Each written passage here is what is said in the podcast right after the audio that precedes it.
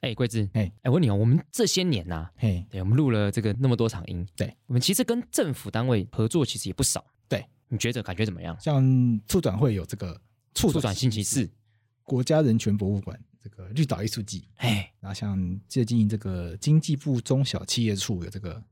中小企业法律通，后来还多这个中小企业财会通。对，那有些人会觉得好像业费很多，但对其实没有这些这些东西虽然是合作的节目，嗯，但其实是回想都很好、欸。其实还不错啊。我们我们就举个例，他们说促转星期四，对，到现在对都还会有人分享说，哎，他听了感觉怎么样？对，大家听了觉得，哎，觉得转型正义跟自己想象不一样。对，然后这个中小企业系列的，嗯，大家会觉得很很很实用。对，那我们现在来分享我们最近最近的。合作节目，哎，没错，我们最近跟智慧局合作了一档节目，叫做《原创我挺你》。哎，智慧局是什么？哎它全名是什么？智慧财产局，哦，经济部智慧财产局。没错听顾名思义就知道他在做智慧财产权，就就是做这个东西嘛哎什。么对，商标、著作、专利。哎，没错，对，因为这些年这个社群的关系，其实大家对于这些方面都会有很多的想法，或者是很多问题啦。一般民众可能对这个著作权的也不是很熟悉，对商标想要申请，呃不知道该怎不么不知办。道怎么申请，对这不对？个专利，呃，好，专利可能对一般来说稍微远一点点。对，但我觉得著作权这个可能真的是大家的痛点啊。喊痛点啦，对啊，你好比说你经营社群账号，对能不能二创，能不能迷音，对能不能重置对啊？这个东西会不会违法？对，其实大家都充满了问号能。不能够下载人家的卤肉饭照片来用？哎，对，这 大灾问，其实没有，这不是大灾问，这不不行，这不 行。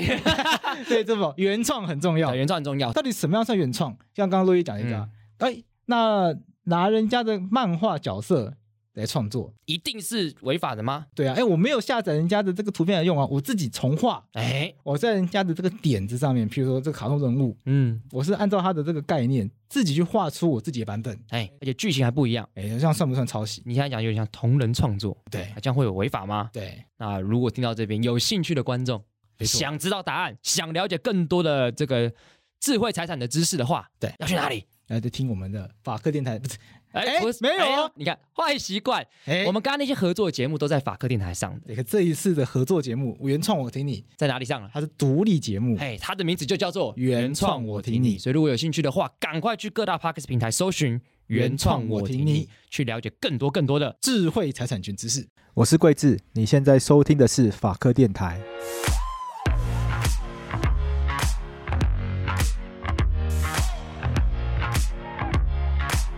好，开始，欢迎好来到幼稚事务所，我是桂智。我是悠悠，我们好久没有录音了， 对，整个苟且了好久，整个八月都在播之前录的那些存档。整个八月台湾社会也发生了不小大小事啊，对啊，在那个八月这个期间呢，很多人在敲碗这个数位中介服务法，嗯，数位中介服务法吧，我应该没有对讲出这个名字吧？没有错，先跟大家预告，就这个东西我们已经在研究了啦，所以那个指导会做，不要再说我们是塔利班了。嗯，我们会做一个很深的研究，因为我觉得这个事情跟之前法务他们有推一些，比如说呃科技侦查法，那我觉得那个概念类似，就是它都是因为科技或数位服务带来社会生活的改变，那会有正反两边的立场。对因为比如说当初在科技侦查法，我们可能为了一些呃机敏案件，或者为了一些呃性侵害的案件，我们需要有比较特别的调查程序跟手段，去让那些案件可以侦结或阻止悲剧的扩散。对对对对对，那数位中介服务法就会变成像很典型的这些数位服务的提供者，他们可能过往讲白了啦，大家比如说大家有稍微有一点实物实物或者案件的经验，就知道，比如说你今天在烂里面跟人家借钱，在烂里面被骗，如果你相关的讯息就算有留下来，没有留下来，相关的侦查情况要去跟这些设在国外的公司调资料，本来就都是一件很困难的事情啊。对哦啊，这些事情你总不能说，因为台湾国际地位很低，你就一直都摆着。对政府还是要有政府的态度，必须得立法嘛，这是正面的看法。对，那可是一定还是会有一些，我们从另外一个角度来看，他可能会会介入这些数位提供者过深，而造成可能言论自由侵害，这是就是这很两难呐、啊我觉得。就像是之前，就像是我们国家本来就有广电三法，那管的是什么广播电台啊、电视台，有些电视，有些电视。嗯那现在下一步就是在讨论，那我们有有没有需要去管网络的媒体？嗯，那需当然需不需要管本身就是一个大灾问，你也可以认为不需要管，嗯那你也可以认为需要管。那如果你认为需要管的话，那下一个问题就会问怎么管。嗯，所以我觉得这个数位中介法它的讨论需要必花要的嗯对，它是必要的。当然分两个层次嘛，要不要管跟该怎么管。嗯，那这个部分我们还要花更多时间研究，因为它是个对啊全新的议题。那还有像管的范围，这些都是要讨论对，的。那我们的脸，那当然我们在脸书跟 IG 上面呢，已经先做个很简单、很简单、很简单、很简单、很简单。 你赞成？ 你赞成数位中介服务法吗？对那至少我们先在那个贴文里面介绍，简单介绍 NCC 的那个草案在做什么。嗯那也跟大家讲一下，就 NCC 这个草案，他们还在内部。嗯，对，就是这个草案呢，NCC 都还在内部研究的阶段，它嗯根本连 NCC 都还没有送出去。对对，我我觉得其实已经超进步了，你知道吗？因为在这个阶段，就是开大家已经开始合各而言之，就是你变成在很前端的时候，就有一个很广泛的讨论。这在大部分的法律都不会有这样制定的情况。因为我以前在大学的时候有参大学研究所的时候，有去做一个蛮有趣的打工。就是去那个司法院，然后打会议记录，打一些司法院下面辖下的要修正的法律，可能刑事诉讼法这些相关法规。那他们可能就是专家学者，然后院检，然后这边做讨论，对，然后之后才会会同，可能送到立法院，然后才开始进行一些公听会啊等等的讨论。那等于我们这个在行政机关 NCC 作为主管机关的话，在制定这个法律前端就已经先做这样广泛的讨论，所以 NCC 它其实也知道这个东西就是影响甚深，所以它才会做这样的讨论。我觉得，呃，毕竟都还没有推到立法院，然后毕竟在很前端就做讨论，我觉得批评你是一定会有的啦。可是我觉得还是要给他们一些空间啊，不然制定法律本来就很很困难，就像 就像我们今天在看一些法条的时候，发现台湾的立法技术还是有很大的地方需要改进的。等一下就讲，就有些对法律怎么我们刚刚开始怎么对不起来，然后发现哎，诶民国六十五年的对 到现在都没有修， 对对对 然后对所以那对个条号都对不起来。我们刚刚看半天，想说奇怪，怎么会长这样？好好了，，那反正这是跟数位中介法有关的部分。嗯，那这个就请大家敬请期待，大概应该再怎么慢，应该十月会有下文 啊。哎，可是我觉得现在吵一吵这个立议题又不热了。其实这个议题去年十二月啊我就在追了耶，大、啊大家都以为就是脸书上面一堆人在酸我们说这个法律白话文就是就是绿营的绿啊，嗯就是这个数位中介法一句话都不敢吭啊，嗯不就是要帮民进党护航啊？这个大家在打民进党，我们故意不讲话。嗯，这个议题其实去年大概十月就有风声啊，嗯那个时候我那个时候我就已经在关注，但那个时候因为完全没有消息，只知道 NCC 想要制定管理网络媒体的法律。嗯但是那时候第一个是有这个风声，但是内容是什么，然后可能会怎么管都不知道，所以那时嗯候我就请法白的人。建制那个时候是建制，我请建制去追，就是定期去看 NCC 的一些公告，但是都没有消息。嗯那时候只知道会有一个类似这样的东西出来，而那个时候的消息是去年的十二月就会有草案出来，哎、我们很烂呢、因为都没有人来问过我们意见。哎、那些相关什么 NGO 都会被咨询意见，对我没们有显没有显没有没有显然是有人要不嘲重笑要我们的团体。总而言之，去 年我就在追这个议题，然后都没有消息，然后到到不知道今年不知道什么时候，然后突然、嗯，突然就一堆人讨论，然后整个草案被丢出来，我觉得 是才知道有开这件事情开始公运会开始筹办，然后你开始各个会被约束的平台开始呃被通知要去参加那个会议，再来会议开始会讨论这些内容，就是开始热起来。因为你各个平台都是什么烂啊、呃脸书对啊，啊直接被对啊低卡被叫去对，啊对啊，然后都他们是 muscle 很粗的人。 钱很多的人对嗯跟我们这种不一样，对，所以它的进度大概是这样子，就是 NCC 它也在内部讨论，然后 NCC 内部有个版本，嗯然后通常这个台湾的立法是这样子啊，虽然说我们立法是立法权在立法院身上，可是这个法律通过之后呢，毕竟是行政院辖下的这个行政机关要来执行，所以这个法律呢，通常它还是会由未来的这个主管机关来主推一部草案，然后立法委员再去提供意见。那当然，立法委员自己也可以主推草案，但是一部法案由完全由立法委员。自己从第一条写到最后一条，然后主管机关完全没有对外的是，几乎是没有这种状况。嗯这个这个我知道的，就是只有病人自主权利法而已。嗯病人自主权利法是我们在八月有邀请这个杨玉兴委员，权利法委员杨玉嗯兴。那病人自主权利法是他任内自己推动，他自己找人来研究，然后去写的。嗯然后在当时就有被质疑说，为什么卫福部都没有，行政院都没有推对案等等的。那这个当然有有其他的脉络了，那我们今天不讨论。嗯那大那绝大多数法案呢，都会是由行政院的主管机关，他会主动的去推一部修法或者是草案，然后再由这个立法委员去提供他们的意见，然后最后再去进行这个一一读、二读、三读这个程序。因为毕竟法案最后通嗯过呢，譬如说是卫福部的法案的话，那卫福部来执行，你强迫卫福部去推一个他实际上做不到的东西，其实也没有什么道理。那其实这个这也很好想象啊，就对是以台湾那个立法委员所配置的那个大概也研没有究助理，也大概没有这样子的研究能量。 这个这个大家自己去看纸牌屋就懂了。 这真的非常困难啊。嗯，既然这个法案是 NCC 未来要执行的，所以大概就会这个责任就会落在 NCC 身上。嗯嗯，那 NCC 它现在就还在草拟这个草案的阶段，所以这个草案呢，目前它草拟自己完成之后呢，通常这个这个主管机关呢，它就会开始征询各界的意见。那通常就会从利害关系人开始这个征询起，那就会从未来可能会被规范的人来开始征询起，然后这些被规范的人呢，当然就不爽了， 大概看看起来就是被规范的人觉得这个负担过大，或者是未来可能做不到，所以就把这个把这个舆论炒起来了，然后这个这个大家就开始讨论了嘛。那 NCC 就说这个东西就继续再继续研究嘛，所以这个案件呢，基本上也没有出行政院院会啦，因为主管机关他们草案制定到一个成熟程度之后呢，他们会送到行政院去，那行政院的院会会开会决定说这个 OK 了，然后才会有行政院院会决议把它送到立法院送审。嗯所以这个案件的目前的状况确实就是它还没有出 NCC，它甚至还没有进行政院院会，所以大家也不用太过着急。对啊，不会这么容易就变集权国家了哦，真的是不要滑坡滑成这样。对，我有有时候看到大家在讲这 个，就是大家会说什么叫 NCC 撤回法案，然后 NCC 就说这个呃没有撤回的问题，因为根本 就没有 法案都还撤。没出台的 法案法案根本就没有出去过，所以就无从撤回。对啊，但我但我个人觉得，就是 NCC 这个公关的这个处理没有那么巧妙了，因为、啊因为这样听起来像确实是一般人也不懂嘛，他是不是念法 律？他他就直接说这个草案就还在研究中嘛，就是这样就好了。 对对他们讲什么无从撤回，但会让人家觉得不舒服，那个八成是个法律 人。对大概是这种感觉。对对对，反正这个案件就是他根本就还没有送出去啦。那如果大家真的觉得这个会对自己的权利影响很大的话，那就是大家继续关注对嘛。啊，讨论啊，大家就继续关注，继续讨论嘛。那你关注，你讨论，那当然给行政机关压力，那也会给民意代表压力嘛。那大家，那民意代表未来这个球迟早也要进到立立法院里面嘛。那进到立法院里面之后呢，那立法委员他势必就要来严格的来审查，来保护大家的权益嘛。对啊，那这个是我们目前针对数位中介服务法的。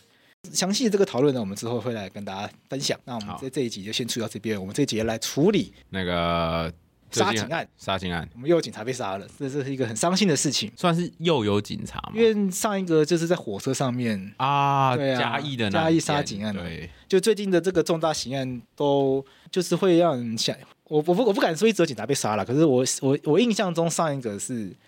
也是铁路杀劫案嘛，嗯，就是算发生的时间点变得以过往来说相对密集了。对啊，对，嗯这个杀劫案发生的这个当下呢，那就是社会就群情激愤嘛，嗯，对，然后也也非常多这个大人物出来，譬如说这个立法院长游锡坤就说他支持废死，可嗯是他认为这个案件一定要判死，嗯，对，就是就是呃，不知道他在讲什么， 没有，他会不会是呃理性上支持 Face，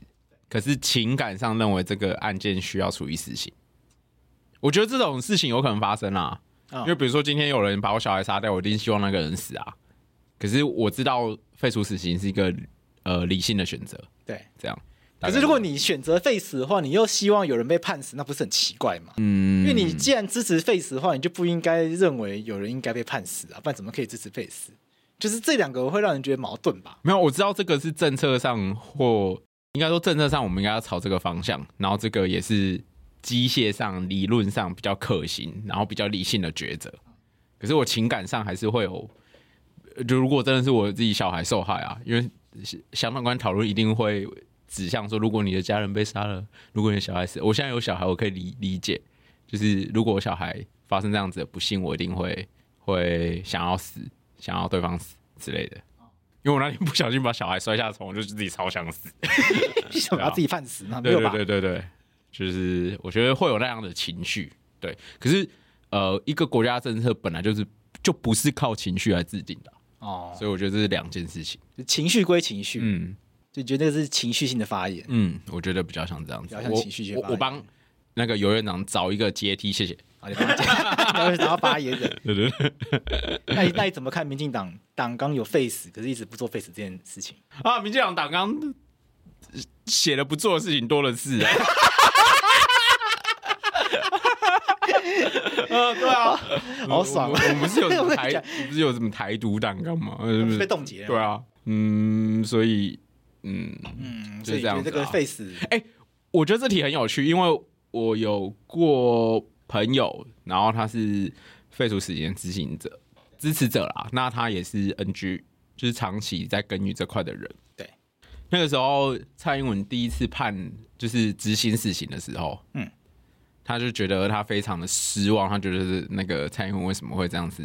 背弃他们，因因为他觉得蔡英文跟他想的是一样的事情，他不会去做这个执行死刑。他当初投给蔡英文的那一票，就是为了这个他不执行死刑的状况。对可是很显然，我觉得做死刑的恐怖点就是他是权力者可以去决定执行的时间点这件事情。对对，那权力者在什么时候执行这件事情，就是一个权力的展现。对，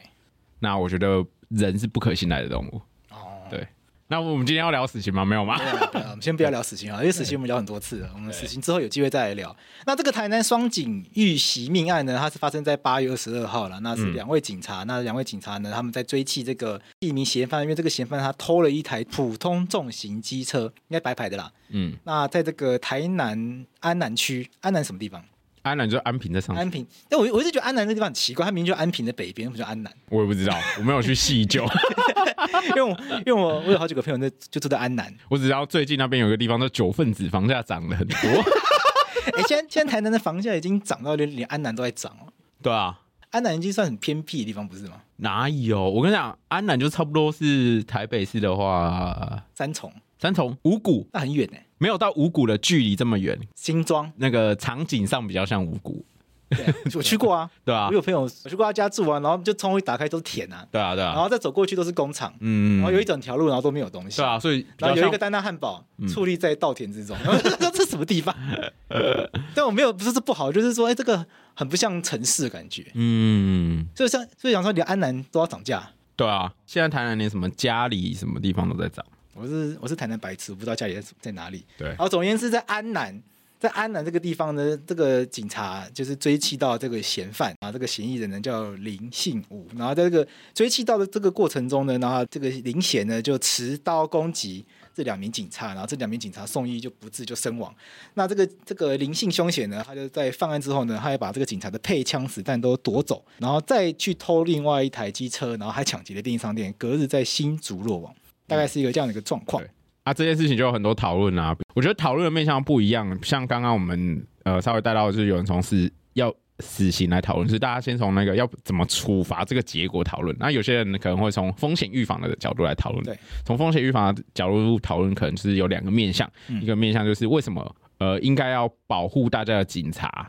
那面对一个因为他们有枪，对啊，哎、他们有枪，为什么会被持刀杀死？对，然后因为他们的就火力比较强大吧？没有错，就会讨论，比如说用枪的时机啊，好，就是台湾这样不敢开枪，就会被拿出来讨论。当然，这有正反两极的看法对。那我们今天也没有要讨论这个。那风险预防另外一个方式，是因为相关的个案里面，因为这个行为人他是在外役间服刑嘛，对对。那开始这个我奇怪，为什么受刑人理论上就是大家会觉得他是有一定危险性的人？再来第二个是他过往做错事情嘛，做坏做过坏事的人，对对对，被处罚，所以他应该在服自由刑的时候，他应该是被完全隔绝的。他应该被关起来，对而且应该被关在一个比较不舒服的地方。对，啊，怎么会在路上跑拍照？对啊，对啊，我们有没有看到什么越狱的新闻啊？有没有看到如当年高雄大寮监狱那样的新闻啊？怎么就有一个受刑人在路上跑拍照？啊对，对，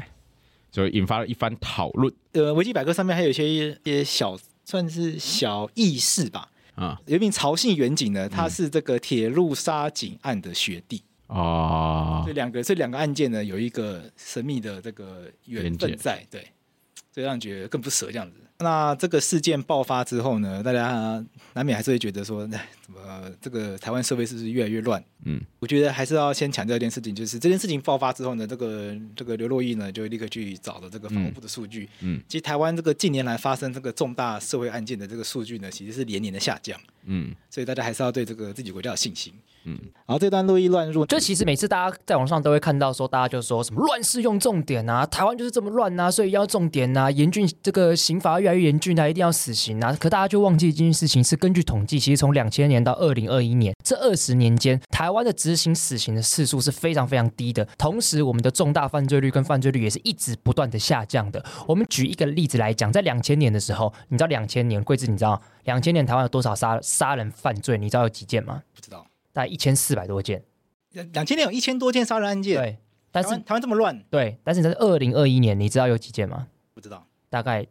两百多件，哦是大幅下降的，哦，真的少很多哎。少非常非常多。所以也就是说，大家所谓的乱世用重点这件事情，有个非常重要的前提，这是不是乱世，你可能都搞不清楚。所以我会觉得大家用犯罪率这件事情去讲这件事情是不太对的。当然，这时候就一定就会有人说什么，就有人跳出来说：“我跟你讲的都黑数，就黑数。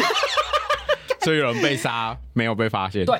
丢哪？但是丢丢到哪里去？丢太平洋没加盖是不是？好， 那我那件事情，我我我我承认一定会有黑数，我们假设一定会有黑数。 干黑数八百人哦，嗯我就问一件事情台，湾一年多八百具无名尸是不现是？在二零二年有黑数，二十年前没有黑数吗？三十年前没有黑数吗？四十年前没有黑数吗？就你要论证有黑数这件事，其实是说干以前都没有黑数，现在有他妈超级多黑数，所以才会有这个问题。干你好情绪化、 哦。这个等一下再来讲。 对，所以我想跟观众讲的事情是说，不要一直用犯罪率这件事情大做文章。影响犯罪率事情的因素有非常非常非常非常之多，不是只有所谓的严刑峻法而已。这件事情跟你想象中的因果关系连接没有没有那么高的程度。我们在讲乱世用重点这件事这句话之前，应该先好好想一下。好了，我们感谢乱入的实习律师洛毅。哎，感谢大嗯好，家，谢谢啊，谢谢。谢谢。然后回到刚刚有讲到说，怎么让这样的风险不发生。然后另外一个状况是，比如说第一个是用枪时机。那在讨论用枪时机的这件事情的时候呢，我记得双井过世之后没多久，又是台南，然后学甲那边有一个案子，就是那个下午三点多，然后有攻击远景的状况发生。嗯，对，然后那个远景就有开枪，然后后来台南市警。你知道哎、你知道台南市警的警察局局长是谁吗？方养宁， 你不觉得这是所有参加过三一八学院的人都要对此为为之对振 奋吗？应该是气愤吧，就是一个当初的方向里，然后在深绿的城市当警察局长。不过这是这会牵扯这到个很难理解的。欸没有，这其实要牵扯到地方自治另外一个问题啊，就是地方自治里面他们有几项人事警察有些呃任命权不是在自己手上啦。啊，对啊，其实就只有建议权而已。对，这之后我们做地哦所方以这自个治跟的时候，这个跟深绿手掌没有关系。，对，我们之后有机会做地方自治议题的时候，可以来讨论这个部分。可能任命权在中央手上嘛，哦，那中央也是绿的啊。嗯，嗯嗯，所以民进党，嗯所以民进党就有很多嗯，说好要 做的没有做到的事对情。对对对对对对，跟写在党纲的一样。好，啊，从那个事件里面，因为他后来就是记那个检察工，所以他就是我觉得，因为这个案件反而引发另外一个极端，是我们鼓励警察去用枪。其实我觉得这个也太也过于极端，对，对，我觉得大家还是要思考那个，因为枪这个东西理论上来讲是中性的，对，那不是说有训练过的执法者使用它就完全没有问题，对啊，我觉得大家还是要，如果作为被规制的人民，然后鼓励这件事情，我觉得是情感上是很冲突的。然后我要跟大家分享一个贴文，嗯，对，就是在我在那个有一个 IG 叫台南 Style 上面，就是台南但 Style，是台南市，对对对对，他会分享一些就是台南有趣的、台南发生的新闻、对台南好吃的东西。对对对对对开对对，店这一类的，他然后他那天就是发，简单来说，他那天就 PO 了那个新闻，然后有一名非常喜欢的饶舌歌手，就是蛋宝，他就是跑去留言了。哦，我有看到你对对对对截图，然后蛋宝留言超赞，蛋宝又留言说，从未来往回看，这些人是被安排来促使台湾走向集权化的。哦哟，嗯，我我大宝哥，对 啊，嗯。好赞哦呢！就大家不要因为发生不幸的事件就过分觉得统治人拥有武力的人可以任意的使用武力是好的事情。希望这个是可以利用这个机会跟大家来沟通一下，希望大家可以理解这件事情。好，我们今天都没有讲这个啊，我们今天重点要那个擦边球是擦更边的地方。啊，更边一 点的，因为这个灵性邪犯呢，他是从这个外遇圈逃跑嘛。嗯，那我们先讲一下哈，逃跑这件事情本身罪加一等，哎、对，基本上依法逮捕或受拘禁的人，只要脱逃的话，其实会另外触犯脱逃罪的，然后依会法逮捕。对那比如说有我们有一些措施是所谓的像少年犯的同行，他们就不是这样这边的逮捕这样子，是哪一条啊？来看一百六十一条。一百六十一条，嗯，依法逮捕、拘禁之人，脱逃者处一年以下。那那个被隔离的人算这边拘禁吗？不算啊，不算，对所以这边那个拘禁没有到这边的。他他基本上是要刑事的拘禁啊，哦，所以那个对羁押这种的也算对，哦，是一个刑事的拘禁，所以他这对种对对逃狱的，他已经在坐牢的，然后这逃这种狱这种就再抓回来，又又可以再判刑，对啊，这种就一定算啊，对啊。就其实很北假齐。设他这中间过程有损坏借据啊，有强暴的话会更重。那脱逃罪的话，如果你是亲友帮他的话，是可以减的，就是我们是富有人性的刑哦亲友帮忙的话，反而可以减刑，一定啊，哦这很亲合理那吧个？那个亲友可以减刑，那个亲友啦，哦，可以，那合理。我想是亲友帮他，我想亲友帮他，然后那那个被关的人可以减刑，没有大吧？家这种这种怪事对啊对对，就是虽然脱老是一件不对的行为，嗯可是可是我们要想说，如果今天你是你的亲人，你难免可能会迷惘吧？啊、假假设我小孩犯罪的话，我还是会想要 帮他，嗯，非非从中来，就譬如利利用那个利利绿箭的时候，对不对？ 有点困难吧？我我这样随便点一下，居然还有一千多的判决，这是有很多人脱逃的意思吗？我觉得应该是很多人绕感吧，我不确定。很难吧？我看一下哦，呃，比如这个陈圈圈利用法警借护至台中地检拘留室途中，竟基于脱逃犯意转身逃跑至台中地检署外。这种可能有哎、哦我觉得嗯可能趁着开庭的时候，趁着保外就医的时候， 这个保外就医， 他这个呃，哎，真的耶借口呃呃，新加坡国籍人圈圈，他收容在这个是三峡有外国人收容所，借口牙齿疼痛，所以由队员陪同至牙医诊所看诊，嗯利用该名队员等待不注意之际，至诊所后门逃跑。嗯。哦，嗯，好吧，所以确实这是确实都是这样的状况。然后补充一点的话，那个刚刚讲的那个拘禁，除了刑事的羁押，比如说民事也会有管收，那也是依法拘禁，管收，不过民事管收很少见。实际上对少见啦。对，看一下，来走看看有没有管收的案例。可能会，不过少年犯的案件没办法查，收容的案例可可能也也会有这样这，种案例，对啊，会嗯乐界等的状况，因为这个案例里面，这个林姓凶嫌他是从这个外衣间逃跑的嘛，那也引发大家对外衣间是什么的讨论嘛。嗯那我们先聊正常监狱好了啦，因为外衣间就是一个比较特殊的监狱嘛。嗯嗯我们刚刚先看了一下外衣间条例，它是依据《监狱行刑法》第九十三条制定的。啊，那个九十三条目前的规定是长什么样子呢？大家可以看一下，看一下，九十三条是大家拿起手机 Google《行刑监狱法》第九十三条他，是受刑人因监狱行刑而有下列情形之一者，得以书面或言辞向监狱提起申诉。 看起来跟外衣间完全没有关系呀、 啊，我们刚刚想说这这傻小，干这，我想说干这是莫名其妙的东西，就是这不是是不是就是这个莫名其妙的立法体力才出这莫名其妙的乱子？ 对，后来一查是民国六十三年的时候的九十三条，对，因为那个外衣间条例是民国六十三年制定的，然后后来去翻这个监民国六十三年版的《监狱行刑法》的第九十三条，确实就是有外衣间的规定。然后后来《监狱行刑法》有做过一些修正，然后它外间条例根本没有跟着，就是对去对应那个条文，后来那个条文移走了啦，对啊，移到一百四十九条啦，所以有兴趣的人，大家可以去看一下。对，这个修法都没有配合的修。对，那一般正常的监狱啦，那外一间是特殊的监狱，嗯一般的监狱我是没有去过，因为我们过去没有做那么多刑事案件。可是那个悠悠在以前的这个事务所做了很多刑事案件，所以你有真的去真正监狱过吗？因为通常我办的案件都是被告还没有被判刑，可是他被羁押，那那个羁押也是在看守所。可是我没有遇过那个被告已经在监执行的，这个我就没有遇过。就去过几次，然后印象最深刻的是女监。哦，你去过女监，我从那时候在桃园去龙潭女监，哦，好远，你开开车去，我骑 车去，回程的时候迷路往新竹骑，你知道啊吗？我说，你整个骑错路哎、欸！因为我看到那指标出现小人国我说啊，哎、那你知道小文国的英文是什么吗不知道？Windows on China。超哦，怪中国之中国之窗窗， 从中国看世 界，好这不重要。那你去女监，呃，至少从律师的角度看，那个环境跟看守所差不多啦，其实差不多。其实差不多。我觉得大家可能要真的去看的，可能是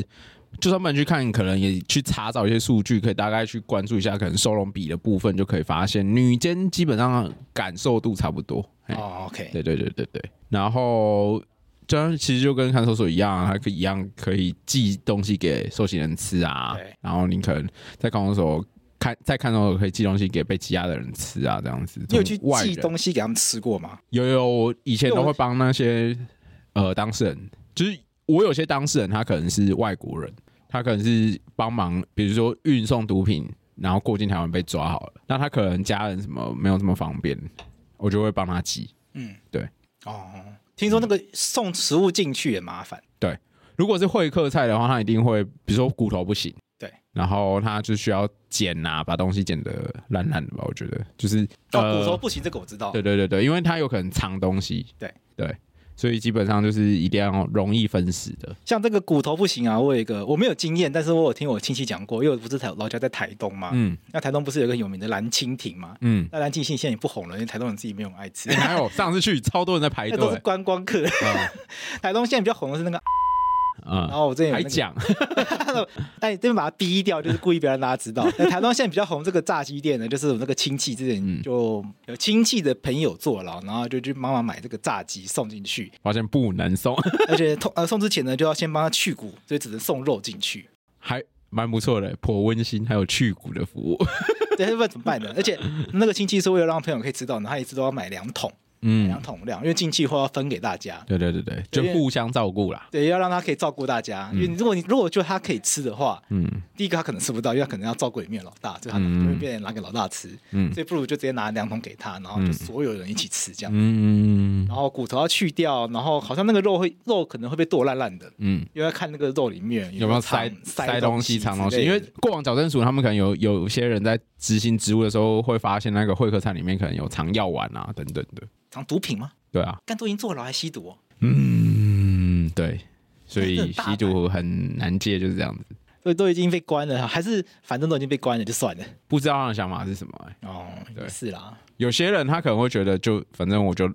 我有遇过当事人跟我说，他觉得他就是反正已经烂命一条，他这辈子就是这样子的，他也不求什么了，哦他只是想要爽这样子。然后听说那个食物也是有一些就是可以有也有分成可以送跟不能送的，嗯所以坐牢没有像大家想象中那么爽啦。嗯，我自己的习惯就不会帮当事人收会会客菜，我会直接那个，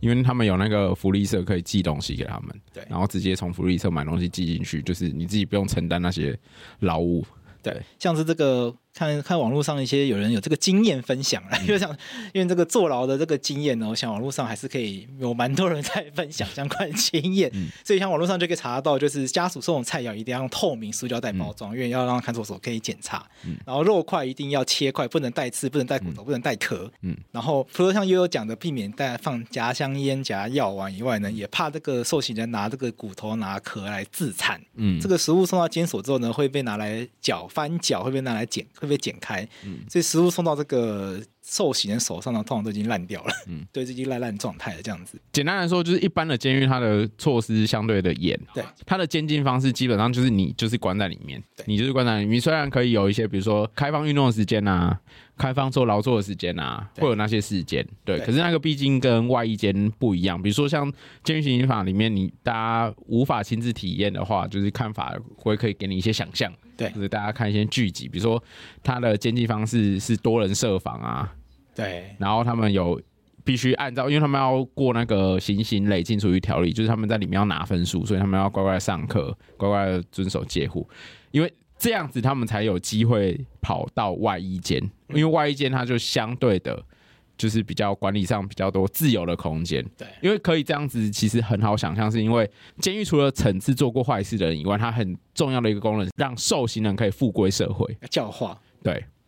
要教教会化。干，每次讲这个教化，大家都会贴标签。 可是我觉得监狱真的很重要的一个功能是这样，就是我们不可能每个人都执行死刑嘛，对啊，对啊，也不可能每个人都无期徒刑，然后都不假释啊。对啊，所以就绝大多数的人会出来，绝大多数人要回到这个社会继续生活，对啊，基本上都会出来，没有人会被关，基本上被关一辈子是凤毛麟角。对对对对对，就整体受刑的比例一定是少的，关很久的也是少的。哎，如果每个都被关一辈子的话，大家的税金都拿来， 不对，是而且疯掉吗大？家要要想一件事情，如果他犯罪，那要负担很重的刑罚，那他在犯罪的那时候，他可能的想法就会是我干脆就是做大的。对，这个可以跟他讲，比如说像他们有些状况是，比如说他境外一间，然后他可能他有或者假释，他有一些所谓的。他们会说校尉啊，对，就是还有应该要执行的没有执行完。对，假设他出来之后，然后回去要服刑的状况还是很很长、嗯很严重的话，是那在他在外期间那个犯罪诱因，他可能就会觉得说，那我不如做大的。对。对啊，我觉得这个都会影响。那个这个受刑人到去外衣间之前呢，他们还要慢慢的升等，嗯，因为他们这个按照监狱行刑法的规定，新监狱行刑法往下还有一个执法，它叫做行刑累进处遇条例，然后它把受刑人分成四等，对所以他们要努力从第四级爬到第三级，然后到第二级，然后到第一级，对然后好像要到第二级还是到第一级才有机会去申请移到外衣间，对，要要先让他自己升级。然后这个每升一级呢，可以享受的待遇就会不一样。像是这个最低级的，就刚进去就是第四级嘛。像第四级的人呢，他们一星期只能寄一次书信。嗯像他们，譬如说这个受刑人，他们虽然对外，他们不能上网嘛，他们只能手嗯写信。那第四级的人，他们一个礼拜只能写一次信。到第三级呢，一个礼拜就可以写一到两次信。到第二级呢，就可以三天写一次信。然后到第一级呢，就可以天天写信。 所以这个天天想你。 所以这个，哎、他不是天，他甚至不是天天写信，他是不予限制，所以他可以一天写很多信。理对，论上变这样。嗯，所以，我们这个陈前总统不是在这个受刑期间，不是还有在报纸开专栏吗？ 应该就是已经到第一集才有才才能享有这样这个待遇。那个。刑刑累进条例，它那个规范啊，它其实不同的，你被涉犯不同的刑法的长度，会影响你四三二级、四三二一级要拿的分数。因为它是累积分数，分数对到了升级。级对，那如果你是比较重的型，你一开始的要扣掉的分数就比较高。对对，所以那就是一个爬天梯的概念啊。对，然后他们还有一些不同的规定，像是第一级的人呢，可以到图书室阅览图书，嗯而且这个这个监狱里面呢，还有图书馆的概念，这个我觉得蛮妙的。那到第三级开始，嗯，就可以听收音机跟留声 机。我说留声机是什么概放念？黑胶的 吗？哎、这个要改了吧？地哦有跟黑胶，让他们听 podcast 吧，可是这就会我们应牵该涉到推动我，我哎，我有一个应很该要推动修法吧，让他们听 podcast 吧。他们里面有监狱里面的广播，这个我知道，因为我真假的我我有我有去录过，你有去录过监狱面广播？对这什么东西啊？是有另外一个那个柯哎柯律师柯宣儒律师，他刚好受邀，嗯然后我他就邀请我一起去录，然后那个广播就是可能让他们吃饭啊等等的时间可以听这样子，哦，对真的会有人听吗？会吧？你在里面其实没有其他娱乐，你其实我觉得也是啦被关这件事情，大家只要想象，就是比如说你一天完全没有手机，啊、完全没有家人，对吧、就你就想象隔离的时候，就大家现在他播近思隔离的时候，他播然后近思语我也对听，对对对，对啊，他播圣经我也听， 对，嗯嗯，可以理解嗯，就是那个状况，所以播什么大概一定会听。啊。嗯到到第二集的哦，但第一集可以去图书馆，到第二集就可以读自己带来的书。嗯，那第三集以下的要受许可才可以读自己带来的书。嗯，那第二集以上的人呢，可以参加运动会。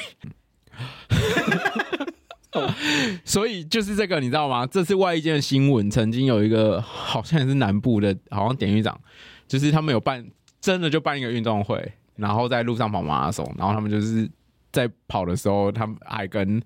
我觉得他是风趣啊，他就跟那个参加的同学，就是首先我们称之为同学，好说要记得回跑回来哦。这不是那个小时候读国文课本什么欧阳修怎么把受刑人放回去，然后他们会自己回来，有一个什么这样？啊哎、我觉得有有有，我觉得多少有受到这种影响跟想法。对。嗯，然后我觉得最有趣是第六十二条，第一级受洗人可以在注释内备置花草书画， 我觉得很可 爱。可以定一鱼有花，有时候那个每每个礼拜送那个花草，对对对对对，哎、哎好像还不不错错哎、好了，我觉得这个有助于教化啦，因为、对啊因为第一集、如果已经爬到第一集的话，表示应该是快放放出去了嘛。对，而且他已经累积努力了很久，累积了分数，对这啊样，子。那就种一些花草，放一些对书画，而且有助于改善自己。其实你看他们，比如说书信的增加、图书阅览的增加，这些增加其实都是要让他跟外界有接触。其实大家只要有看那个《刺激一九九五》的话，就知道我们在那部电影里面有一个服刑很久的老人啊，他后来就是自缢啦。嗯他回到社会，他无法再跟这个社会连结，对那社会对于他来说等于是另外一个监狱啊。哦，哎刚刚那个概念超自香港电影《旺角监狱》 然后此外呢，我觉得有一些也蛮人性的，像是第一集的受刑人呢，可以在监狱里面散步， 嗯，因为其实里面是不能自由走动对的，，但是他们到到第一集之后呢，就可以散步，而且第一集的受刑人呢，可以在指定处所跟期间内跟配偶及直系血亲在监狱里面同居。嗯，就真的是到出狱前，因为其实很好想象，他已经到出狱前了，对，他不会想要脱逃。老实说，对，除非因有为脱逃后面再抓回来，又在又在对判、啊，就是没有意义啊。然后你要服完残刑，就是没就真的没有意义那，是不是又会回到第四集重来？我不知道，这不确定，这不确定啦，我不知道。但是感觉就是不会好那里去。对，对就是那个没有这样子的诱因啊。对对啊，就反正他都要快出去了，嗯，那就好好的让他准备，让他回到社会的一个这样子的一个概念啦。外衣间条例它其实有规范说怎样的规定可以跑去外衣间，对，然后比如说第一款它要规定受有期受有期徒刑执行超过两个月，然后刑期七年以下或刑期七年未满十五年，然后他到三级以上，就是他已经拿分数爬爬爬爬爬到三级了之后，那来可以加入遴选，遴选不一定会中啊，嗯所以他也只能加入遴选。那如果是刑期十五年以上而累进处一条到二级以上的，哦，也可以参加遴选。那如果是无期徒刑的话，就要到一级才可以参加遴选，这样子。嗯，所以我觉得这样的规定，这个条例虽然我们刚刚一开始讲，它有些可能条文没有跟随的做修正，可能要有进步的地方。那当然，这次发生事件之后，这个外间条例的这一款。规定合不合理，大家可以再讨论。可是有这样的规定，我觉得大家至少可以思考看看说应该不是所有进入外役间的人都是所谓的权贵分子。 OK，对，只是全国分子有可能。容易被选上，因为他有这个遴选， 就要让大家想有遴选就。其实我觉得大家这个，我觉得对于在遴选的那些人也很好想象，因为假设你是呃暴力犯罪，你很容易不把他遴选进去嘛，因为你觉得他有一定的危险性。可是权贵分子通常是白领犯罪，他了不起就是伪造个私文书，你会觉得不要遴选他背吗？信，对啊，你会觉得是是嗯，遴选他很合理啊。对，不然他就可能是内线交易，对啊，危险性比较低 的。对啊，就觉得嗯，这个人做了错的事情，我是没有内线而已，不然我也想内线交易，对不对？不能这样讲吧？会不过跟好，反过来讲好了可能会嗯，外衣间条例它有规定某一些犯罪是不可以被选的，对譬如说性犯罪，嗯，或者是累犯，或者是毒品犯罪，然后比如说犯过脱逃罪的人，所以这些人就他根本自始至终就不能参加。嗯对，所以一些危险性比较高的人呢，嗯就没有办法去外衣间，所以大家嗯也可以稍微放心。嗯，对，因为这些人大家社会对他们的信任度比较低啦，对，所以就不让他们去外衣间。那被选去外衣间的人呢，他们可以享受什么样比较优渥的待遇吗？譬如说，他们在外衣间，如果他们作业成绩优良的话，他们可以在例假日或纪念日返家探视。对，这就是这次出现的问题嘛，他反家探视，然后有所谓的御所谓的御驾未归的状况。这像那个当兵时间到没有回来， 对对对对，不所是以我觉得大家也有很多批评说，呃，这怎么叫御驾违规？他就是脱逃了。对，那唉解释上其实真的比较像脱逃、欸，因为即便他在外衣间，他还是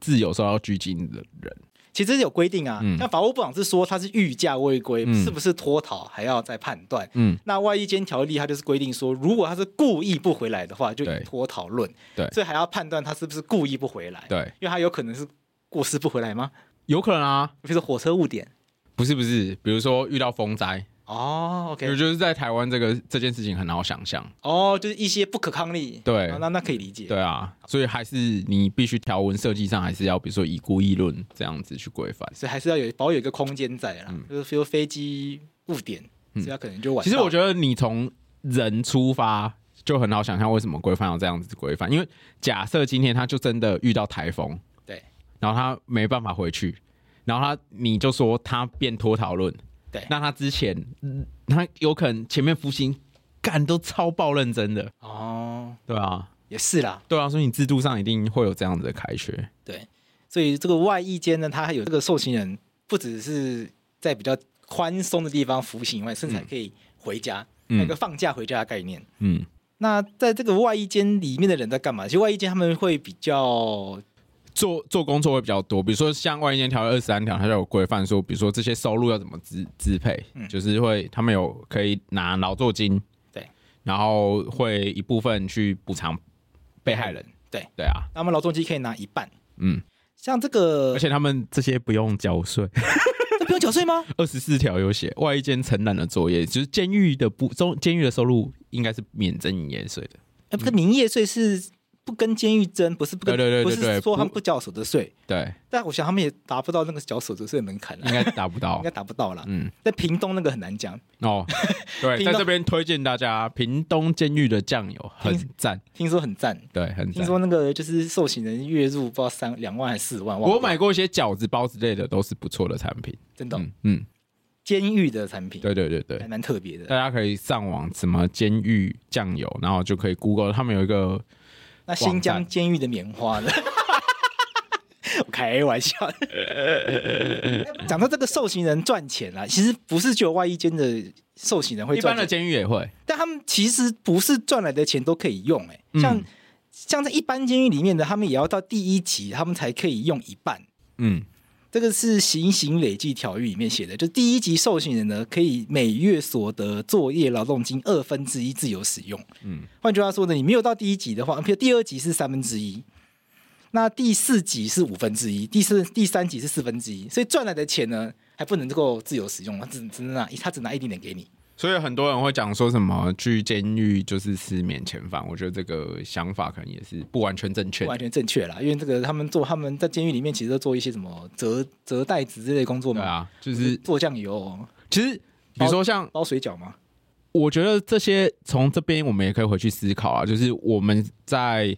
预政措施希望他们复归社会，可是我们提供他们复归社会的劳作，是不是真的可以让他们复归社会？比如说像做酱油这些啊，其实都需要很大的机具。对，那他们复归社会，他们有办法有能力采购这些机具吗？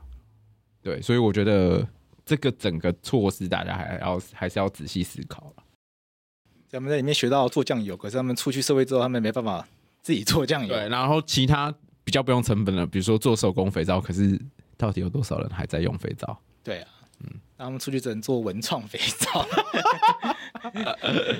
大家变这样的状态吧。嗯嗯，但外衣间除了就是做这些劳作以外，其实外衣间现在很很多也变成观光景点了。你有去过吗？没有，我有去过一个，这边跟大家推荐一个台东鹿野就有一个外衣间，嗯，这个大家以后有机会就是啊、呃我们录音的这个时间点呢，已经八月三十一号，这个鹿野的日射气球节已经结束了。那大家以后如果有机会去台东玩的话，在台东的鹿野，还有还有一台东武林戒治所，它这个绰号叫大哥的咖啡馆。嗯，大家就是在它其实不太好找，所以大家在搜寻的时候呢，可能就找武林戒治所或什么大哥咖啡馆。然后这个 Google 导航的时候呢，要开慢一点，因为它会在一个很奇怪的路就转弯。 转弯， 因为那监狱会藏在很奇怪的地方，监狱不会在大马路上面，监狱会藏在一个很奇怪的巷子里面。反正就在那个旧台九线上面呢，往下开会到一个，会到一个很奇怪的地方，然后从一个很奇怪的地方呢，然后下去，会很很不明显的巷子，下去之后会突然哎、到一个很像城堡的地方，很漂亮的一个像城堡的地方，东部的监狱，都很像城堡，我觉得很像度我假村是说东部的，因为东部的环境，你在哪这个点都看得到山，对，所以会觉得环境比较好。有那个到宜兰那个金车噶玛兰园区的错觉。哎、真的很很不错很哎、漂亮，然后在那里面呢，就可以喝到这个寿喜人帮你煮的咖啡。啊，然后进去的时陶候冶心性，对，讨好行性，然后这边里面店员呢基本上都是受刑人，然后他们就帮你帮你服务，然后刚刚点咖啡什么的，不不太会感觉到什么不一样的地方。啊，真的有办法富贵社会的地方。哎、真的很漂亮，真的很漂亮。那最近去可能开了，前一阵子因为疫情的关系好像关掉，嗯那最近应该又重新开放了，那大家要去之前呢，可能可以再查一下。嗯，好，好了，这就是跟大家分享一下，就是这个外衣间的这些小资讯，所以大家对希望这个事件不要让大家对外衣间带有错误的这个想象啦。嗯，就当然外衣，但是这个不要因为老一颗老鼠屎坏了一个坏了一锅粥啦。就外衣间，它按照数据统计来看，其实从外衣间出去的受刑人呢，这个再犯率都相对比较低。嗯，因为你从地狱回到人间，然后再从人间回到真正的阳间，你就不会想要回到真正的地狱。对对对，我觉得那个人是由奢入俭难的概念是这样。嗯对啊，所以希望大家可以多给这个社会的狱政制度一些改进的空间啊。对对。 然后矫正署可能还是要精进一下自己的矫正措施啦，不要一直办一些帮妈妈洗脚的活动，就觉得就觉得好像是你就觉得已经做好矫正了。我觉得，因为你毕竟要，我觉得要让人富贵社会一定是困难的对，可是大家还是要保留这个空间，因为不管怎样，这些人如果富贵社会变得更困难的话，那这个社会一定会变得更乱。对，因为他如果富贵社会困难的话，他就不会想富贵社会啊，他就觉得我就继续在我当个进地狱的人就好了。对，啊我再补充一下好了，就是在一般的监狱里面呢，他们在里面做劳劳动的时候呢，譬如说他们在里面也要打扫，嗯，他们他们也会有什么户外扫区之类的。那他们在他们只要在户外扫区呢，他们其实都要两个两个一组，然后两个两个一组以外呢，两个两个要互相上那个脚链，所以两个两个绑在一起。嗯可是，在外衣间的话，他们就不用这样子两个两个绑在一起，就不用像不用像动物一样讲直接一点了，不用像动物一样，所以就活得更像一个有尊严的人啊。